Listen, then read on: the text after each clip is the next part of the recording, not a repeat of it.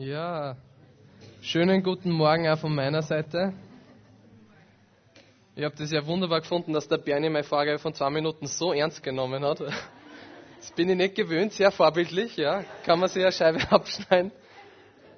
Ähm, ich habe heute ganz, ganz ein praktisches Thema irgendwie am Herzen und möchte euch zu Beginn fragen, ob ihr eigentlich wisst oder anders gesagt, ob es euch bewusst ist, dass wir erwachsene Gemeinde sind.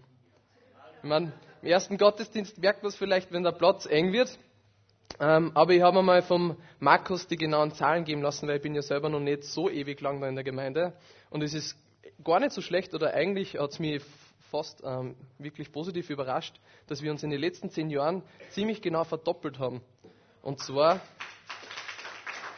ja, kann man Gott einen großen Applaus geben. Zwar 2007, 2008 waren wir so um die 100 Mitglieder und jetzt haben wir ähm, über 200 Mitglieder. Und das ist echt was Wunderbares, wo ich gedacht habe, hey, voll cool.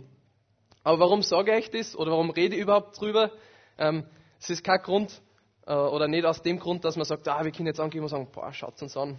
Wir sind die coole Gemeinde, wir wissen, wie es geht, wir, wir machen es richtig, ja. Wir, so wer die größte Gemeinde hat, der ist the biggest boss in town. Nein, überhaupt nicht. Oder auch nicht, wenn man sagt, ja, okay, boah, voll cool, dann haben wir mehr Finanzen sondern Wachstum ist einfach als Gemeinde was Wunderbares und was Cooles, weil es einfach sagt, finde ich, dass wir unseren Auftrag ernst nehmen. Und zwar unseren Auftrag, Rettungsschiff zu sein für die Gesellschaft. Unseren Auftrag, die frohe Botschaft des Evangeliums nach draußen zu bringen und dass es unser Wunsch ist einfach, dass immer mehr Menschen ähm, diese Botschaft erfahren, dass immer mehr Menschen diese wunderbare Erfahrung machen können, mit Gott wieder versöhnt zu werden. Dass sie Jesus begegnen können, dass sie erkennen können, warum sie überhaupt existieren, dass sie einen Lebenssinn erfahren können. Und deswegen ist Wachstum was Wunderbares. Und das ist auch der Grund, warum wir als Gemeinde immer schauen, dass wir ähm, überlegen, hey, haben wir mit dem, was wir machen, eine Außenwirkung? Dass wir immer einen Fokus haben, erreichen wir mit dem, was wir tun, Menschen da draußen. Dass wir nicht um uns selber dran, dass wir nicht einfach nur Programm zur eigenen Belustigung machen, sondern dass es wirklich immer eigentlich unser großes Ziel erreicht wird, dass Menschen erreicht werden.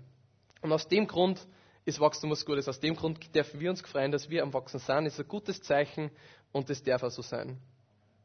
Aber Wachstum ist nicht immer nur wunderbar und schön und alles ist super und alles ist perfekt. Wachstum bringt auch Herausforderungen mit sich.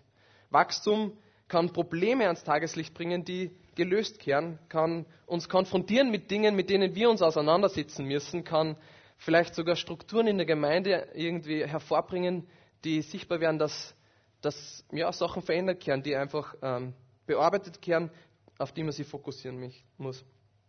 Und darum möchte ich mit euch heute einen Text anschauen aus der Bibel, aus der Apostelgeschichte, ähm, wo wir genau das kennen, wo wir als Gemeinde von den allerersten Christen lernen können. Und dazu ist die Apostelgeschichte das perfekte Buch. Ja. Es ist im Gegensatz zum restlichen Großteil des Neuen Testaments nicht irgendwie eine theologische Abhandlung von Dingen oder wo Paulus oder Petrus, wer auch immer, halt Briefe schreibt versucht viel geistlich hineinzubringen, wie es nur geht, um die Gemeinde aufzubauen. So eine Apostelgeschichte ist voll praktisch, wo wir schauen können, hey, wie haben das die allerersten Christen gemacht? Wie haben die Gemeinde gelebt? Wie haben die Sachen gemacht? Wie, haben die, wie sind die mit Problemen umgegangen? Und ich glaube, dass wir uns das immer wieder vor Augen führen sollen, weil ja, Gemeinde ist nie perfekt, es ist immer von Menschen, aber wir haben schon ein Ziel, wo wir hin möchten und und kann man unterschiedliche haben, aber ich glaube, das Ziel, wo wir am nächsten dran sein können, was wir als Gemeinde tun sollen, ist die Urgemeinde, die Apostelgeschichte, die Menschen, die nur persönlich Jesus erlebt haben, von denen dürfen wir lernen. Und darum äh, möchte ich genau das heute tun und möchte mit euch heute Apostelgeschichte, Kapitel 6, Verse 1 bis 7 lesen. Und ich lese zu Beginn einfach mal den ganzen Text und ich lese aus der NGÜ. Die Zahl der Jünger wuchs unaufhörlich. Allerdings wurden in dieser Zeit auch Klagen innerhalb der Gemeinde laut, und zwar von Seiten der Jünger, die aus griechischsprachigen Ländern stammten. Sie waren der Meinung, dass ihre Witwen bei der täglichen Versorgung mit Lebensmitteln benachteiligt wurden und beschwerten sich darüber bei den einheimischen Jüngern. Da beriefen die Zwölf eine Versammlung aller Jünger ein und erklärten, es wäre nicht gut, wenn wir Apostel uns persönlich um den Dienst der Verteilung der Lebensmittel kümmern müssten und uns darüber die Verkündigung von Gottes Botschaft vernachlässigen würden. Seht euch daher, liebe Geschwister, in eurer Mitte nach sieben Männern um, die einen guten Ruf haben, mit dem Heiligen Geist erfüllt sind und von Gott Weisheit und Einsicht bekommen haben. Ihnen wollen wir diese Aufgabe übertragen. Wir selbst aber werden uns weiterhin ganz auf das Gebet und den Dienst der Verkündigung des Evangeliums konzentrieren.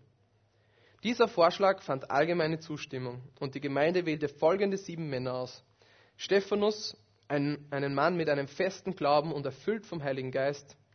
Philippus, Prochorus, Nikanor, Timon, Parmenas und Nikolaus, einen Nichtjuden aus Antiochia, der zum Judentum übergetreten war. Man ließ sie vor die Apostel treten und die Apostel beteten für sie und legten ihnen die Hände auf. Die Botschaft Gottes breitete sich immer weiter aus und die Zahl der Jünger in Jerusalem stieg sprunghaft an. Auch zahlreiche Priester nahmen das Evangelium an und glaubten an Jesus. Ich finde es so cool, dass so übernatürlich und so außergewöhnlich und unglaublich die Geschehnisse in der ersten Gemeinde waren, in der Apostelgeschichte. Ich meine, da sind ja krasse Dinge passiert, ja. Petrus geht vorbei und jemand wird nur von seinem Schatten geheilt und lauter Dinge, die für uns manchmal so fern wirken und irgendwie so nicht greifbar. Aber ja, wie gesagt, so übernatürlich diese Dinge waren, so praktisch und alltagsnah und nachvollziehbar waren die Probleme, die die erste Gemeinde gehabt hat. Nicht recht viel anders, wie wir sie heute haben. Die allerersten Christen standen in einer Situation, in denen viele Gemeinden heute auch stehen, wo wir vielleicht auch uns wiederfinden. So, ich muss da hinten mal ein bisschen richten, dass mir das nicht runterfällt. Also die Gemeinde in der Apostelgeschichte hat eine ähnliche Situation wie wir heute.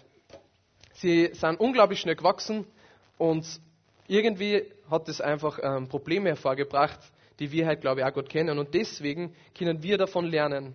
Und das Coole ist, wenn man die ersten und den letzten Vers betrachtet hat, sie sind gewachsen, ja, sie haben unglaublich viel Wachstum gehabt, dadurch sind Probleme entstanden, aber sie haben diese Probleme auf eine Art und Weise bewältigt, dass sie danach waren wieder bereit, weiter zu, waren, weiter zu wachsen. Und ich glaube, das ist auch unser Anliegen, oder? Dass wir nicht stehen bleiben als Gemeinde, wo wir sind, dass wir immer bereit sind, dass wir alles tun, was an uns liegt, was in unserer Macht steht, um ähm, die Möglichkeit zu bieten, dass mehr Menschen das Evangelium erreichen, dass mehr Menschen in die Gemeinde kommen können. Und deswegen können wir einfach so super aus dem lernen. Aber schauen wir es uns mal genauer an. Der erste Satz ist, die Zahl der Jünger wuchs unaufhörlich. Von welcher Zahl der Jünger reden wir denn da? Also ich muss ganz ehrlich sagen, die Wachstumsrate damals war ein bisschen anders wie bei uns, ja. Nicht so 100 Prozent in zehn Jahren, also die Kurve war ein bisschen steiler. Ähm, vor Pfingsten gab es so ja, ein paar hundert Jünger, die sie in Jerusalem getroffen haben, die gemeinsam gebetet haben, die Gemeinschaft gemacht haben, die gewartet haben, dass das passiert, was Jesus ihnen versprochen hat, ja, dass der Heilige Geist kommt und sie ausrüstet von oben. Und dann ähm, zu Pfingsten, den meisten von euch dürfte es bekannt sein, kommt der Heilige Geist, ja, Gottes direkte, unmittelbare Gegenwart erfüllt die Jünger und ähm, ja, sie ziehen die Aufmerksamkeit der ganzen Stadt irgendwie, von ganz Jerusalem auf sich, weil sie anfangen, in anderen Sprachen zu beten und zu reden, die sie vorher gar nicht gekannt haben, die sie nie gelernt haben und zu weissagen. Und Petrus steht auf und predigt zum ersten Mal in voller Fülle das ganze Evangelium ähm, fast der ganzen Stadt.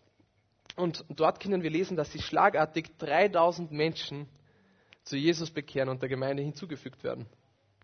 Ja, nicht schlecht. Stellen wir uns das mal vor, keine Ahnung, Messe, irgendeine Veranstaltung und 3000 Menschen kommen auf einmal da in der Gemeinde.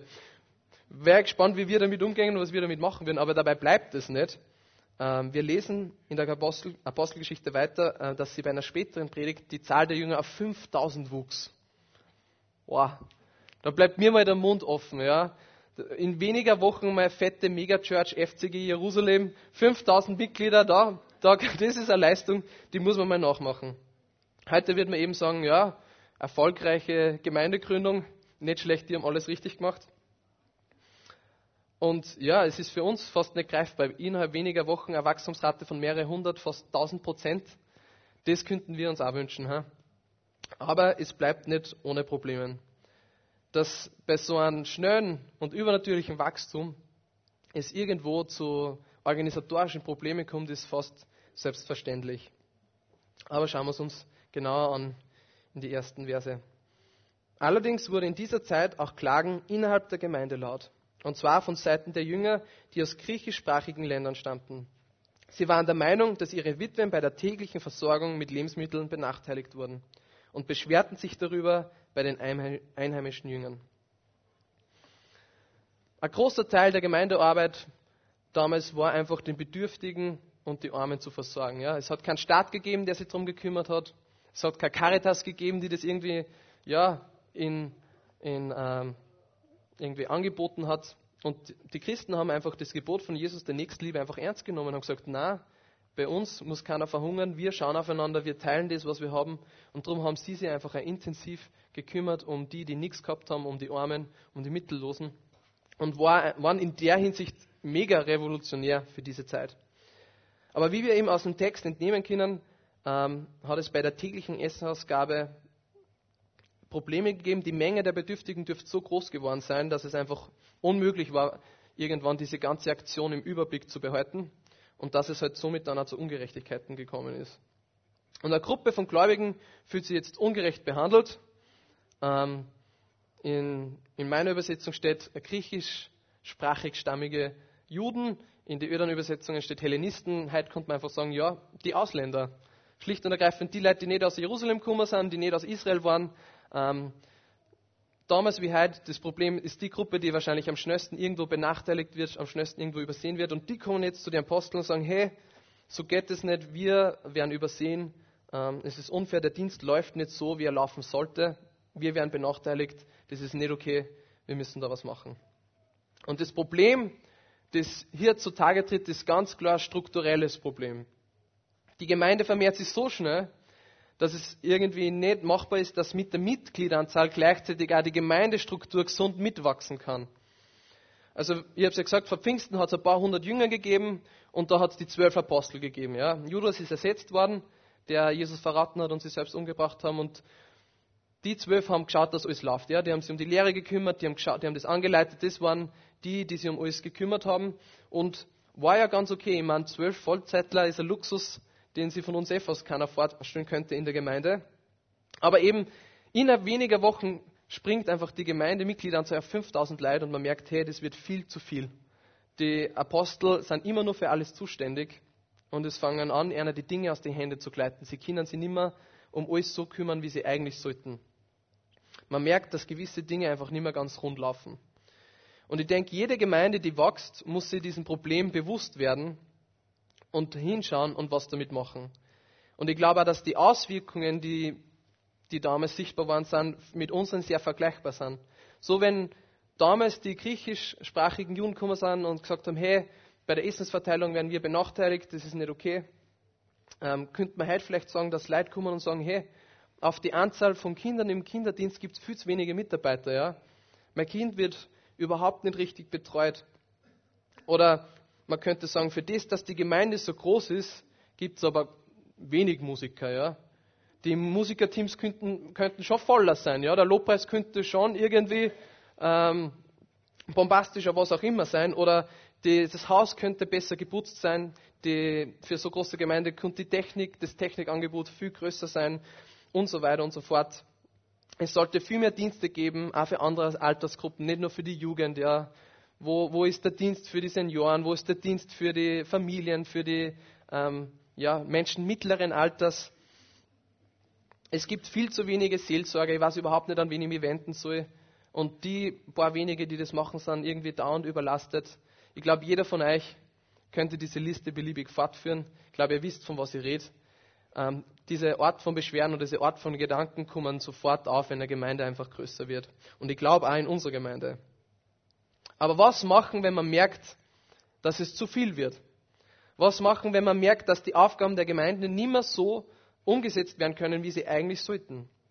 Und nicht mehr so wahrgenommen werden ähm, können, wie sie eigentlich sollten? Und die Art und Weise, wie die Apostel da jetzt darauf reagieren, finde ich so unglaublich weise. Und finde ich eine der wichtigsten Lektionen, die für uns als Gemeinde vielleicht gerade dran sind. Aber schauen wir es uns nur mal gemeinsam im Detail an. Da beriefen die Zwölf eine Versammlung aller Jünger ein und erklärten, es wäre nicht gut, wenn wir Apostel uns persönlich um den Dienst der Verteilung der Lebensmittel kümmern müssten und darüber die Verkündigung von Gottes Botschaft vernachlässigen würden. Seht euch daher, liebe Geschwister, in eurer Mitte nach sieben Männern um, die einen guten Ruf haben, mit dem Heiligen Geist erfüllt sind und von Gott Weisheit und Einsicht bekommen haben. Ihnen wollen wir diese Aufgabe übertragen. Wir selbst aber werden uns weiterhin ganz auf das Gebet und den Dienst der Verkündigung des Evangeliums konzentrieren. Die Apostel sagen klar, hey, das ist uns zu viel, wir werden das nicht mehr schaffen, wir brauchen andere Leute, die das machen. Und ich glaube, der erste Gedanke ist vielleicht so, ja, war typischer Leiter, ist sie zu fein, solche Sachen zu machen. Ähm, braucht wieder irgendeinen Diener, der ihm das für er macht. Und ich bin einmal ganz ehrlich, wenn ich Apostel gewesen wäre, ich wäre da ich hätte ziemlich viele Beschwerden und hätte irgendwie das als meine persönliche Verantwortung als Leiter gesehen, dass, dass ich dafür äh, zuständig bin, dass diese Essensverteilung gut läuft, weil das geschieht unter meiner Verantwortung, also muss ich ja schauen, dass das funktioniert. Und ich hätte mir irgendwie Stress lassen, hey, wie kann ich das nur in meinem Zeitplan einpacken? Ich hätte vielleicht geschaut, hey, kann ich vielleicht bei der Predigtvorbereitung sparen, kann ich vielleicht beim Gebet sparen, nur schlimmer kann ich vielleicht bei meiner Familie sparen, was auch immer, dass ich das nur irgendwie reinquetschen kann. Aber die Apostel antworten und reagieren ganz anders. Und zwar lassen sie sich nicht von diesen Anschuldigungen verunsichern. Sie erkennen das eigentliche Problem, das dahinter steckt und erkennen, dass sie Veränderungen in ihrer Gemeindestruktur brauchen. Und das ist die erste große Lektion, die ich für uns heute mitnehmen möchte. Und ich habe euch da auch ein Bild mitgebracht. Der erste Punkt. Genau. Sie haben erkannt, ähm, dass sie ein berufungsorientiertes statt ein problemorientiertes Gemeindedenken brauchen. Was meine ich damit? Anstatt sich mehrfach zu belasten und problemorientiert zu denken, problemorientiert heißt, einfach die Löcher zu stopfen, ja. Anstatt zu schauen, ähm, was wirklich dran ist, einfach zu schauen, wo kommen Probleme hoch und um die muss ich mich dann kümmern. Mich immer orientieren an dem, was gerade irgendwie ähm, am nötigsten aussieht und einfach eigentlich immer zu reagieren statt zu agieren. Und anstatt das zu machen, immer den, das Problem im Fokus zu haben, treten die Leiter erst einmal einen, einen Schritt zurück und besinnen sich, was ist eigentlich unsere Berufung? Wozu sind wir von Gott eigentlich eingesetzt worden? Was ist unser eigentlicher Job, den Gott möchte, dass wir machen? Was ist unsere eigentliche Aufgabe? Was bedeutet berufungsorientiert? Jesus nennt seine Gemeinde immer wieder den Leib und er hat nicht gesagt, ich werde euch äh, tausende von Leuten schicken und ihr müsst dann selber schauen, wie es das organisiert und gerade ihr Apostel müsst dann schauen, dass es läuft, sondern er hat gesagt, in seinen Leib gibt er Berufungen und Gaben hinein. Und wenn wir schauen, dass jeder Einzelne seine Berufung wahrnimmt und erkennt, dann wird der Leib langfristig eigentlich alles haben, was er braucht, um zu überleben, um zu wachsen, um zu sein, dass ihm gedient wird. Problemorientiertes Denken wäre, ja, es gibt ein paar Leute, die kümmern sich um das und die schauen dann, dass sie alle Probleme lösen, die sie brauchen.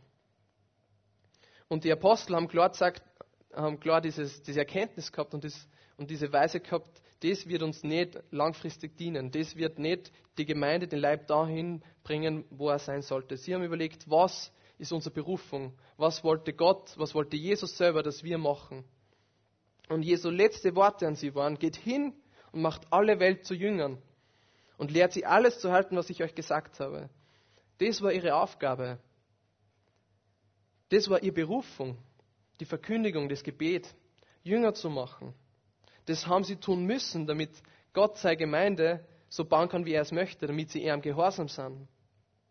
Und darum mussten sie die Aufgabe der Essensverteilung an jemand anderen abgeben. Nicht, weil sie sie zu fein waren, nicht, weil sie jemanden geringer gebraucht haben, der einer dient, der einer das abnimmt. Nein, weil sie einfach gewusst haben, dass wenn sie sich darum auch noch kümmern müssen, sie von ihrer eigentlichen Berufung abgehalten werden. Ihre Berufung, die Gott verwenden möchte, um seine Gemeinde zu bauen. Und das hätte der Gemeinde in zweierlei Hinsicht geschadet. Und ich glaube, das schadet der Gemeinde auch heute nur in zweierlei Hinsicht, wenn Leid sie von ihrer Berufung abhalten lassen, weil sie beschäftigt sind mit anderen Dingen, die vielleicht andere Leid, äh, wozu andere Leute vielleicht berufen sind. In erster Hinsicht darin, dass natürlich sie auf einmal Sachen machen, für die sie vielleicht gar nicht so begabt sind, Sachen machen, die vielleicht andere Leute viel besser könnten und durch diese Mehrfachbelastung aber gleichzeitig blockiert sind, die Dinge zu machen, für die sie eigentlich berufen sind. Die Dinge zu machen, wo sie die, das perfekte Set an Gaben, Charakter und ja, ähm, Fähigkeiten mitbringen, um diese Dinge so zu machen, wie sie der Leib braucht. Und deswegen ist es so wichtig, dass wir von den Aposteln, von der ersten Gemeinde lernen und, in, und das ganze Gemeinde berufungsorientiertes Denken anfangen. Unser ganzes Gemeindesystem auf Berufung äh, orientieren und nicht schauen, wo müssen wir Löcher stopfen, wo müssen wir mit, mit die zehn Finger, die wir haben, zehn Löcher stopfen und dann, wenn mehr Löcher kommen, muss wer zweiter herkommen und zum Stopfen anfangen. Sondern wo ähm, ist deine eigene Berufung im ersten Sinne? Wo möchte das Gott, äh, wo möchte Gott, dass du äh, erkennst, wo er die gebrauchen möchte? Und dass wir als Gemeinde anfangen, Berufungen zu fördern. Dass jeder frei ist, seine Berufung wirklich auszuleben. Wie oft werden unglaublich wertvolle Berufungen ausgebremst, weil eben engagierte Menschen oder auch Leiter in der Gemeinde zu sehr beschäftigt sind mit Dingen, die eigentlich nicht ihre primäre Berufung sind. Und lasst uns da mal ein bisschen träumen, ja? lasst uns da mal ein bisschen nachdenken. Was würde passieren, wenn jeder von uns frei wäre, in seine eigene Berufung wirklich einzutreten, an den Dingen zu arbeiten, wo er voll in seinem Element ist, ja? wo er genau die richtigen Voraussetzungen, Gabencharakter mitbringt, ja? die Gott ihm geschenkt hat. Wenn jeder frei wäre, den Platz einzunehmen, den Gott ihm zugewiesen hat. Was für ein wunderbarer und krasser Ort wird Gemeinde dann sein. Und was für unglaubliche Vielfalt würden wir dann an den Tag bringen. Genau das, was der Markus vor zwei Wochen gepredigt hat. Was für unglaubliche ja, mehr an Talenten, Gaben würden dann zutage kommen und was würden wir dann für einen Dienst haben, wo dann so viele Leute sind, die, die ähm, voll in dem leben, was Gott für sie gedacht hat. Was für Mehrwert hätte das für die Gemeinde? Was für unglaubliche, ja, unglaublichen Dienst wäre das für die Menschheit generell in unserer Umgebung, auch, wenn jeder von uns ähm, seine Berufung wahrnimmt. Aber damit es eben möglich wird oder dass auch die Apostel es machen am China, äh, war es unter anderem notwendig, dass natürlich die Apostel selber Verantwortung abgegeben haben und auch zurückgetreten sind, das ist auch ein wichtiger Teil. Aber mit dem will ich mich nicht lange beschäftigen, weil ich predige ja halt nicht nur zu Leitern, sondern zur ganzen Gemeinde. Der zweite, was da notwendig dazu war, und das bringt mich zu meiner zweiten Lektion, die ganz eng mit der ersten verbunden ist, dass jeder Einzelne seine Berufung wahrnimmt und er einbringt. Weil dass sie die Apostel zurücknehmen haben können, und gesagt haben, wir konzentrieren uns auf das, wozu Gott uns wirklich berufen hat, weil das ist unsere Gabe, das ist unsere Berufung. Und da kann Gott uns am meisten verwenden für den Leib. Ist nur möglich gewesen, weil andere Leute aufgestanden sind, eine Berufung erkannt haben und wahrgenommen haben. Der Markus hat vor zwei Wochen geredet über verschiedene ähm, Gabensets und dass es so unterschiedlich ist und dass es so viele Möglichkeiten gibt, sie einzubringen. Und, ähm, und es ist so wahr. Aber das Spannende ist, Gemeinde ist eben keine One-Man-Show. Nirgends in der Bibel kann ich ein Gabenprofil finden oder ein Leitungsprofil, wo es heißt, dass eine Person gleichzeitig Lehrer, Seelsorger, Prophet, Organisationstalent, Manager, Administrator, Finanzbeamter, PR-Berater, Jugendleiter, Kinderdienstbetreuer und, und, und, und ist. Sowas existiert einfach nicht. Ganz im Gegenteil, das Neue Testament das Neue Testament bezeichnet die Gemeinde immer wieder als Einheit, die erst durch jeden Einzelnen wirklich handlungsfähig wird und bedeutend wird. Und diese Einheit, diese Gemeinde wird dann handlungsunfähig und gelähmt, wenn ein paar wenige die Arbeit von vielen machen müssen. Und ich glaube, dieses Denken tritt immer wieder zutage. Und ich hoffe, ihr seid ähm, ich hoffe, ich bin da nicht zu, zu krass oder zu direkt, aber ich glaube, wir kennen das, oder? Auch wenn man im Hauskreis ist und mir irgendwie so denkt, ja, der Hauskreisleiter ist eh für alles verantwortlich. Der schaut, dass Lobpreis läuft, der schaut, dass gescheiter geistlicher Input da ist, der schaut, dass die Beziehungen gepflegt werden. Aber das ist nicht primär in Hauskreisleiter seine Aufgabe, sondern die Aufgabe des ganzen Hauskreises. Zu schauen, dass wir alle gemeinsam als Gruppe wachsen. Zu schauen, dass Beziehungen da sind. Oder ein Pastor. Pastor muss alles machen. Pastor muss evangelisieren. Der Pastor muss lernen. Pastor muss schauen, dass die Jugend äh, gut versorgt wird. Also, ihr, ich glaube, ich muss da gar nicht lange reden. Ihr kennt dieses klassische, klassische Denken, dass der Leiter für alles verantwortlich ist. Und das ist einfach extrem kontraproduktiv. Das ist einfach nicht das, wie Gott die Gemeinde gedacht hat, wo er als ganzen Leib eigentlich möchte, dass jeder sie einbringt. Aber ich habe euch da ein Bild mitgebracht Weil das Prinzip, wie gute Leiterschaft funktioniert, ist ja nicht nur den Christen bekannt. Ähm, vielleicht können wir da das Licht abdrehen. Das ist einmal äh, äh, ein Bild, das dem meist bekannt sein dürfte aus der, so aus der Leitungsstruktur, aus, aus, aus dem Business und aus, der, aus weltlichen Dingen, äh, wo es äh, der gute Leiter und der schlechte Leiter. Ja? Der gute, der schlechte Leiter ist der, der oben sitzt, auf dem Brocken, den alle bewegen müssen, da steht Mission drauf und die anderen rackern lässt. Ja? Und der gute Leiter ist, der mit anpackt und vorne steht Vision gibt und alle äh, mithelfen. Und ich glaube, das ist echt bekannt, ja, und wird keiner widersprechen. Aber ich habe mit meinen nicht vorhandenen Photoshop-Skills dieses Foto ein bisschen bearbeitet, um für den Gemeindekontext anzupassen. Genau. Und oben ist es so, wie es nicht sein sollte, aber wie es leider oft ist. Ja? Die Gemeinde sitzt so ein bisschen auf der Mission drauf und sagt, ja, wir sind dabei, Mission ist wichtig, aber der, der schauen soll, der ist, dass er sich nach vorne bewegt, das ist der Leiter, ja. Der ist zuständig, ja, dass, dass Leute missioniert werden, ja. Dass der Gottesdienst läuft, der ist zuständig, dass einfach die Mission sie in Bewegung versetzt. Aber das Bild, was ich in der Bibel finde für Gemeinde, ist, dass niemand oben auf der Mission gemütlich drauf sitzt, sondern dass alle gemeinsam mit anpacken und der Leiter eigentlich vorne steht und Vision gibt und genauso mit anpackt. Aber nicht mehr und nicht weniger, weder andere Einzelner eigentlich berufen ist, Teil von dieser Mission zu sein. Berufen ist, mit anzupacken. Berufen ist, seine äh, Berufung wahrzunehmen und einzubringen. Genau. Danke. Wir alle kennen das Bild von Paulus, oder die meisten zumindest, wo er einfach die Gemeinde als Körper ausdrückt. Ja, das habt ihr immer wieder schon gehört, und, ähm, aber es ist einfach, anders geht es nicht. Und wir müssen das praktisch anfangen umzusetzen in der Gemeinde, wenn wir weiter wachsen wollen, wenn wir bereit sein wollen, weiter unseren Auftrag als Gemeinde wahrzunehmen und Menschen zu erreichen. Und in diesem Bild vom Körper wird einfach sichtbar, dass jeder einzelne von uns eine Begabung und Berufung hat. Jeder Einzelne, der herinnen sitzt, hat eine einzigartige Begabung, die Gott verwenden möchte für sein Leib.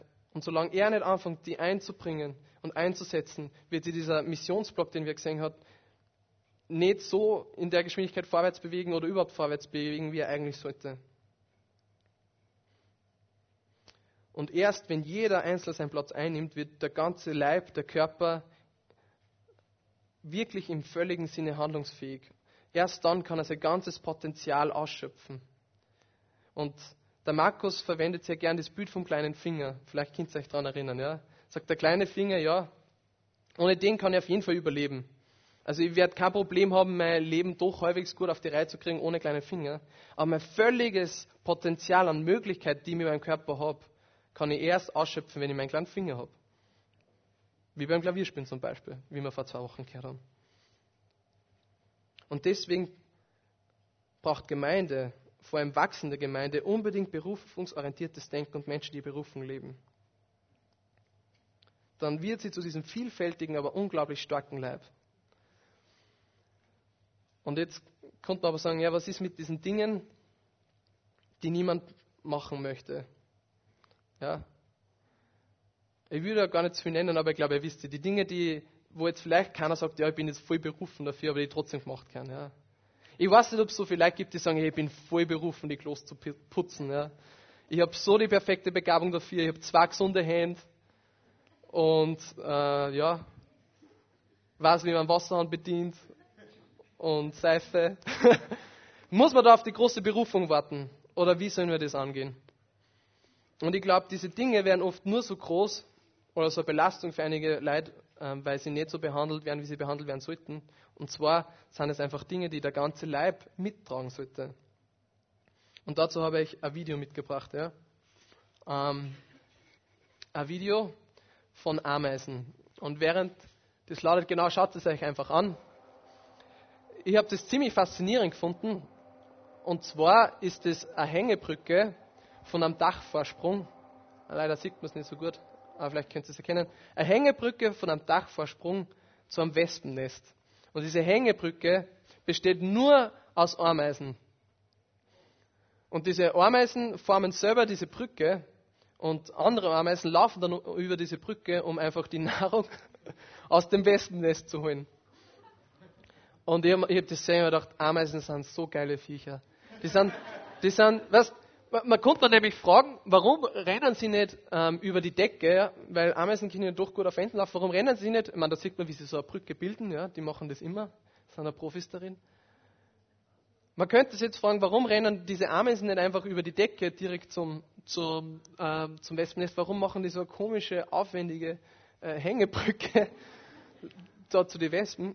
Und ähm, ähm, die Forscher glauben, dass es daran liegt, die diese Ameisen studiert haben, ähm, dass, dass in, dieser, in dieser Gattung von Ameisen einige Ameisen gibt, die einfach nicht gut kopfüber klettern können. Ein paar schon, ein paar nicht. Und einfach aus, aus das, dass alle gemeinsam daran arbeiten müssen, fangen sie jetzt an, diese Hängebrücke zu bauen aus sich selber, aus den einzelnen Ameisen, damit jeder darüber gehen kann und so viel Futter wie möglich da rausgeholt werden kann aus, aus dem Wespennest. Und ich ich glaube, wir als Gemeinde konnten manchmal was von Ameisen lernen. Ein bisschen Ameisenmentalität würde uns vielleicht manchmal nicht schaden, weil das sind so faszinierende Wesen, ja, sie sind so klein. Die haben die können nicht recht für. Einzelne Ameise, die kann nichts verändern, ja. Die hat überhaupt keine Chance. Aber die haben so ein Kollektivdenken und halten so stark zusammen, dass sie als ganzes Volk, ja, als ganze Gruppe fast unaufhaltbar sind. In meiner Recherche habe ich ein bisschen gesucht, ich habe ein Doku gefunden, die hat Kassen Ameisen die geheime Weltmacht. Ja? Also Ameisen haben echt was drauf. Aber was ich so faszinierend finde, wo ich denke, da können wir was lernen, ich glaube, die einzelne Ameise hat nicht so viel Bock drauf, da jetzt Brücke zu spielen. Ja. Die wird sagen, boah, das ist schon anstrengend, ich muss mich da voll mit voller Kraft festhalten und andere Leute kreuen auf mir auf und da, ja, dass das alles kriegen. Aber da gibt es keine Diskussion, ja. Da wird nicht geredet, ja, wer macht jetzt die Brücke oder so. Oder, oder die Ameisen, die zwar Kopf über können, sagen, ja, wir können Kopf über und die anderen sollen schauen, bleiben, schauen, wo sie bleiben. Dieses, diese Option existiert in ihren kleinen Ameisengehirnen gar nicht, ja.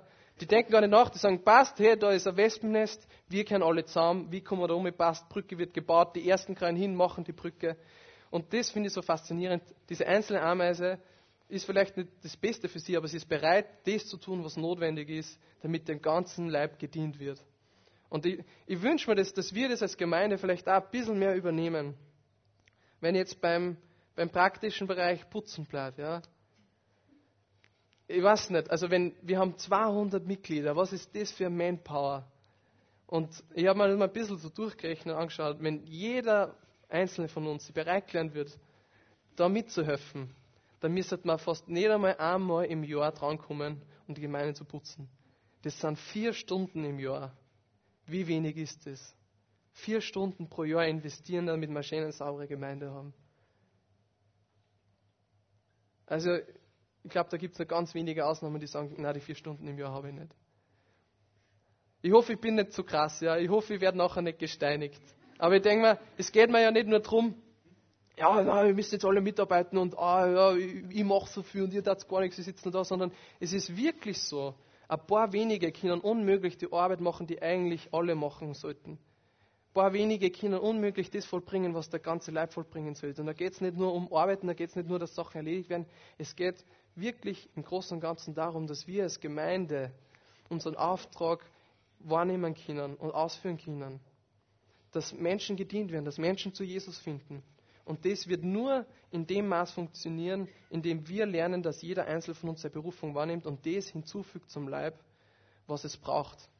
Weil es gibt vielleicht Menschen da draußen, die Kinder werden nicht von mir erreicht, weil, weil sie mit mir nichts anfangen können. Die brauchen wen anderen, das bist vielleicht du. Und deswegen müssen wir alle zusammenhelfen. Und diese, gerade diese praktischen Bereiche, da passiert es am schnellsten, dass einfach Leute, die hilfsbereit sind, ja, und, und, und sie schnell einbringen, eigentlich blockiert werden für eigentliche Berufung, weil sie so eingedeckt sind mit Arbeiten, die eigentlich der ganze Leib machen sollte. Und da klatscht jetzt die, die, die, be, die betroffen sind von dem. Aber ich, ich will nicht ungut umkommen. Ich wünsche mir einfach, dass wir echt so ein einheitliches, gemeinschaftliches Denken kriegen. ja, danke. Okay. Der Steinigungsteil ist vorbei, und dann überlebt, das ist gut. Kommen wir nur zum Abschluss zu einer dritten Lektion, die ich immer aus dem heutigen Text mitnehmen kann. Irgendwas passt da nicht. So, jetzt ist es besser. Und zwar, meine dritte Lektion, du selbst machst den Unterschied. Oder anders gesagt, es gibt keine ungeistlichen oder unwichtigen Dienste. Weil jetzt könnte man vor, mir vorwerfen und sagen, Andi, du hast ja leicht reden, ja. Du stehst da vorne und predigst, ja, du hast eine coole Berufung. Ist eh klar, dass du das gerne machst, ist eh klar, dass du die gerne einbringst, weil du machst ja was, was wirklich Bedeutung hat. Dann möchte ich dir sagen, den Unterschied, ob etwas Bedeutung hat oder nicht, machst einzig und allein du. Und nicht das, was du machst. Es gibt keine unbedeutenden Dienste, Gaben oder Bereiche im Reich Gottes. Und unser heutiger Bibeltext gibt das beste Beispiel dafür. Unter den sieben Männern, die ausgewählt worden sind, um den Dienst der Essensverteilung zu übernehmen, befindet sich ein gewisser Stephanus. Und den meisten von euch dürfte er Begriff sein. Das ist ein ziemlich krasser Typ, ja. In Vers 5 steht, ein Mann mit dem festen Glauben und erfüllt vom Heiligen Geist. Und wenn wir ein bisschen weiterlesen über unseren Text hinaus, den nächsten Vers, äh, Apostelgeschichte 6, Vers 8, steht dort, von Gottes Gnade geleitet und mit seiner Kraft erfüllt, vollbrachte Stephanus unter der Bevölkerung große Wunder und außergewöhnliche Dinge. Wir lesen da in der Apostelgeschichte, ja, wo Wunder an der Tagesordnung waren. Also die sind ständig passiert und trotzdem steht da, er verbrachte große Wunder, ja, außergewöhnliche Dinge. Ich bin mir sicher, Stephanus hätte das Zeug zum Apostel gehabt. Äh, der hat, wir lesen später, der hat gepredigt, ja, und die Leute waren aufgebracht und überführt gleichzeitig, äh, und er hat, er war so voll des Heiligen Geistes, dass er Wunder vollbracht hat. Der, der hätte Apostel auch werden können. Warum wird so einer zum Essen verteilen eingeteilt oder eingesetzt? Weil es einfach auch seine Berufung war. Stephanus hat ein Herz für die Menschen gehabt. Er hat einen Sinn für Gerechtigkeit gehabt und es war notwendig für diese Arbeit. Und Stephanus hat gewusst, dass jeder, wirklich jeder, ganz unabhängig von seiner Position oder von seiner Rolle, dazu berufen ist, den Heiligen Geist durch sich wirken zu lassen und geistlicher Segen für andere zu sein, ganz egal, was du machst. Ganz egal, ob er jetzt predigt, ob er leitet oder einfach nur Essen austeilt. So nah an Gott zu sein, dass einen der Heilige Geist mächtig gebraucht, ist nicht nur was für Pastoren und Leiter und Hauskreisleiter oder geistliche Personen, sondern es ist für uns alle. Dazu sind wir alle berufen. Weil dazu sind wir befähigt durch das Evangelium. Ja, durch das, dass Jesus für uns gestorben ist und auferstanden ist und wir mit Gott wieder versöhnt sind, kann er jetzt selber durch den Heiligen Geist in uns wohnen und möchte jederzeit die Leute in unserer Umgebung erreichen. Ganz egal, ob du jetzt eine gewisse Rolle in der Gemeinde hast oder nicht. Jeder spielt eine Rolle. Und das Spannende finde ich, obwohl Stephanus äh, beschrieben wird, dass er viel Wunder wirkte ja, und viel über das Evangelium sprach. Also er wird irgendwie äh, als Evangelist bezeichnet in, ähm, bei Bibelkommentaren und so. Steht nirgends, dass er seine Aufgabe als Essensverteiler dadurch vernachlässigt hätte. Das bedeutet für mich, dass er vermutlich diese ganzen crazy Dinge während seines normalen Dienstes gemacht hat. Das heißt, während die Leute zu ihm gekommen sind und er einfach geschaut hat, dass das Essen ähm, gerecht ausgeteilt wird, ist er einfach den Menschen begegnet, die zu ihm kommen sind. Ja. Hat einer zugehört, hat für sie gebetet, war für sie da. Und dort sind dann Heilungen passiert, während er einfach ja, Teil des Küchenteams war. Und vielleicht machst du ja nur den Beamer-Dienst, ja, und trotzdem kannst du die Techniker, die Lobpreise, den Prediger ermutigen, ihnen Wahrheit zusprechen. Vielleicht machst du nur den Ordnerdienst und du kannst aber jeden Einzelnen begegnen, der auf dich zukommt und ein Segen für ihn sein. Und das kann man mit jedem einzelnen Dienst machen. Egal was du tust, du bist dazu berufen, geistlicher Segen für andere zu sein. Und Stephanus, für den war das selbstverständlich, der hat sich gar nicht aufhalten lassen von dem. Und das heißt, den Unterschied, ob ein Dienst bedeutend ist oder nicht, ist nicht das, was du machst oder tust, sondern wie du ihn machst. Das Evangelium und der Heilige Geist befähigen uns immer und überall zu jeder Zeit zum geistlichen Dienst. Und auch für die Gemeinde war das selbstverständlich. Ja. Stephanus ist wegen seiner Rolle im Dienst nicht gering geachtet worden. Wir in die folgenden Verse später in der Apostelgeschichte können wir lesen, dass Stephanus immer wieder in Diskussionen geraten ist, vor allem mit den Juden. Und dort hat dann keiner gesagt, hey, wer bist denn du? Bist ja nur der Suppenkoch. Geh zurück in die Küche, du bist ja gar nicht befähigt, mit uns über theologische Dinge zu diskutieren. Überhaupt nicht. Es stand nicht zur Diskussion, dass Stephanus befähigt ist, zu evangelisieren. Ganz im Gegenteil. Stephanus war so ein mächtiger Zeuge für Jesus, dass es sogar so weit ging, dass die Juden sich so geärgert haben über ihn, dass sie ihn äh, eines Tages gesteinigt haben. Und so ist Stephanus einer der ersten Glaubenshelden für Millionen von Christen geworden.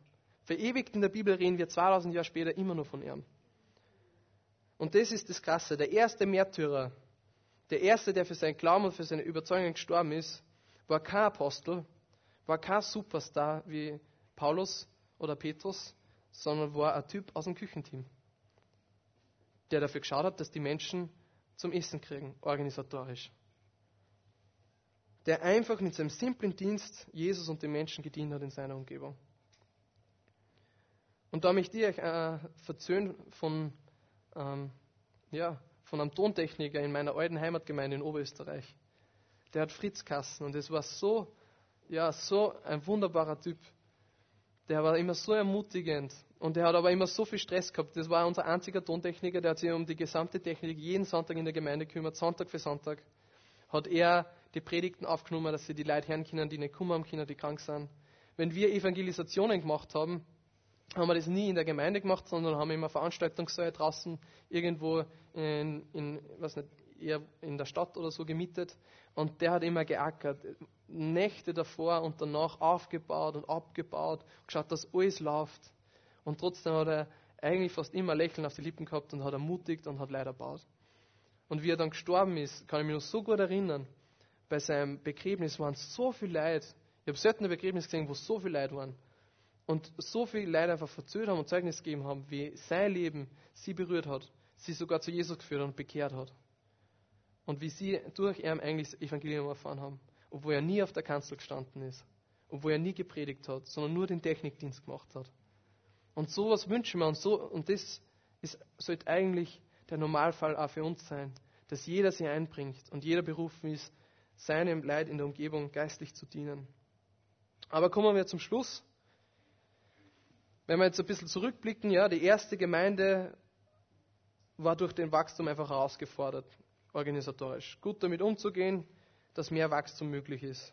Und ihr Ansatz war eben, berufungsorientiert statt problemorientiert zu denken.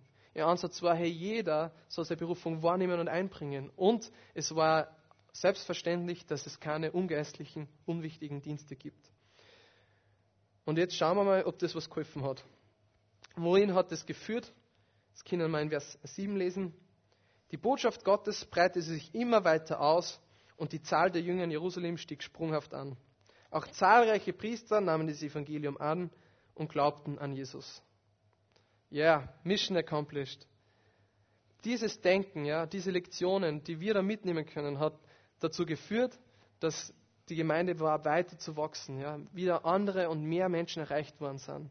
Und ich glaube, diese Mentalität, dieses Einheitsdenken, dieses Leibesdenken, dem haben wir zu verdanken, dass wir halt ja, in einer christlich sozialisierten äh, Geschichte hinter uns haben, dass wir in einer Welt aufwachsen, wo das einfach fast auf der ganzen Welt verbreitet ist.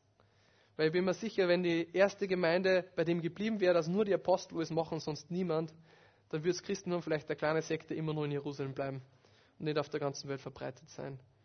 Und darum ist mir das so wichtig.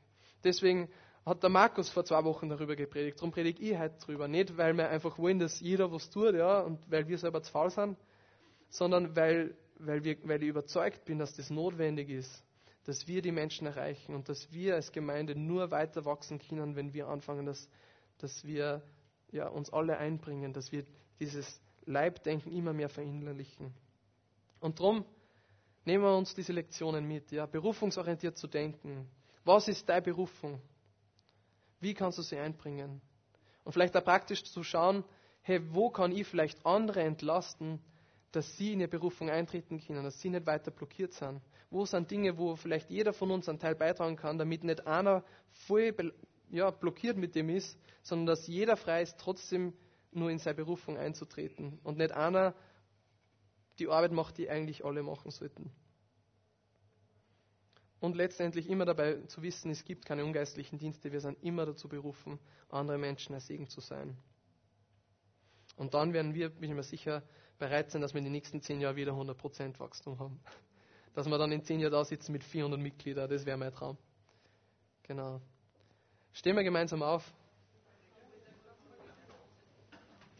Habe ich was vergessen? Das stimmt, das Gebäude, das bekommen, da bin ich mir sicher zur rechten Zeit. Lobpreisteam darf schon rauf, genau. Und beten wir einfach zum Abschluss noch. Vater, ich danke dir, dass du uns alle berufen hast. Ich danke dir, dass du uns so sehr liebst, dass du mit uns gemeinsam zusammenarbeiten möchtest und dass du da keine Lieblinge hast, dass du da nicht nur besondere Menschen auserwählt hast, sondern jeden einzelnen von uns ja, dir zu dienen, der Gemeinde zu dienen, den Menschen zu dienen. Und dass du jeden von uns einfach eine einzigartige Berufung gegeben hast. Und dass du auch möchtest, dass wir sie einbringen. Und ich bete einfach, dass wir alle dieses Denken immer mehr verinnerlichen. Und ich bete, dass jeder, der heute da ist, der es vielleicht selber noch gar nicht so bewusst ist, klar erkennt, was seine Berufung ist, wo du ihn befähigt hast, einfach zu dienen und es einzubringen, dass du das aufzeigst und dass wir immer mehr Gemeinde werden, die die Menschen draußen erreicht, die deine gute Botschaft verbreitet. Dir sei dabei all die Ehre. Wir machen das für die und wissen, dass du uns damit ausrüstest mit allem, was wir brauchen. Amen.